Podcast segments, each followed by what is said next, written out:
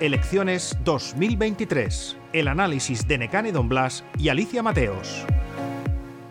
Hay mucha expectación por saber cuál será el resultado electoral del 28 de mayo, pero lo cierto es que, según apuntan las encuestas, nos iremos a dormir esta noche sin saber quién va a ser la próxima presidenta de Baleares, porque también es verdad que dicen que las que tienen más posibilidades son Francina Armengol o Marga Proens. ¿Cómo lo ves tú, Necane? Pues sí, yo creo que está, eso sí que está parece seguro, sería una sorpresa monumental que, ninguna, que una de las dos no sea la presidenta y es probable que ese día efectivamente no sepamos quién será la próxima presidenta, a no ser que haya una victoria clara de la izquierda. Si hay una victoria clara de la izquierda, todos sabemos que será Francina Armengol, de eso no cabe ninguna duda, pero si hay dudas, si hay partidos que tienen la capacidad de elegir, si el PI entra, si Ciudadanos entra, ahí es donde entran las quinielas y eso, ese domingo, como tú bien dices, nos meteremos en la cama sin saber quién será la presidenta. Y aunque haya una victoria clara de la izquierda, esta vez yo creo que los pactos postelectorales van a ser mucho más complicados que los últimos comicios, porque en el debate electoral organizado por última hora, a la pregunta que tú le formulaste al candidato de MES, te dejó muy claro que él no entrará en el gobierno si no es el presidente. Sí, pero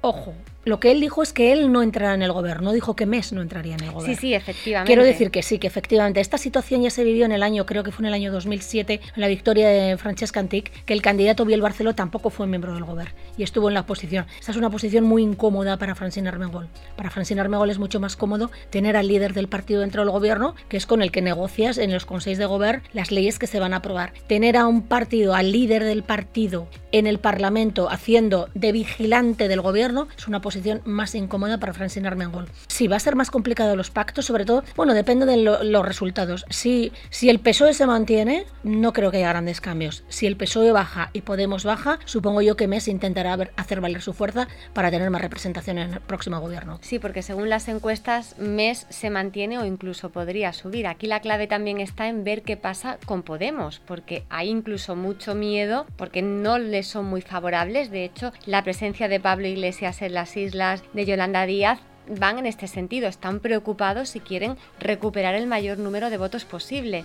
Sí, yo creo que ahora el desencanto en la izquierda está básicamente en Podemos más que en el PSOE. Durante la precampaña ha evolucionado y yo creo que, el PSOE viene de menos a más. En cambio, Podemos está eh, de tono bajo, ¿no? Y MES aguanta, incluso podría subir. Ojo, cuidado, porque todo esto que estamos diciendo es hablando en la hipótesis de que gobierne la izquierda. ¿Qué pasará si la izquierda no suma, ¿no? Ahí yo creo que se complica muchísimo más la formación de gobierno porque si el PI entra, querrá hacer valer sus, sus posiciones, lógicamente. Y aquí que se abre, se abre la posibilidad de que el PI pacte con el PP y que Vox quede fuera del gobierno y que sea Jorge Campos quien decida si Marga Provenza es presidenta con el PI o si esto es ingobernable y vamos a unas elecciones? Sí, la situación sin duda es complicadísima porque claro, Feijóo además no querrá presentarse a las elecciones generales de finales de año con Vox en los gobiernos autonómicos, entonces ellos utilizarán toda la fuerza y toda la presión posible para dejar a Vox fuera. Y luego un escenario que no dibujan las encuestas pero que no se puede descartar, es que pasa con Ciudadanos, porque podría ser, aunque las encuestas dicen que no, que tuviese la llave. Sí, esto se pone más interesante. Se pone en la parte de la derecha es como hay más, más incógnitas, es más interesante, ¿no? La parte de la izquierda hay menos incógnitas y ganan. Todo esto igual tendríamos que hablar cuando pasen las elecciones, ¿no, Alicia? Sí, aquí nos veremos. Elecciones 2023. Un podcast de última hora editado por Ainhoa Sanso.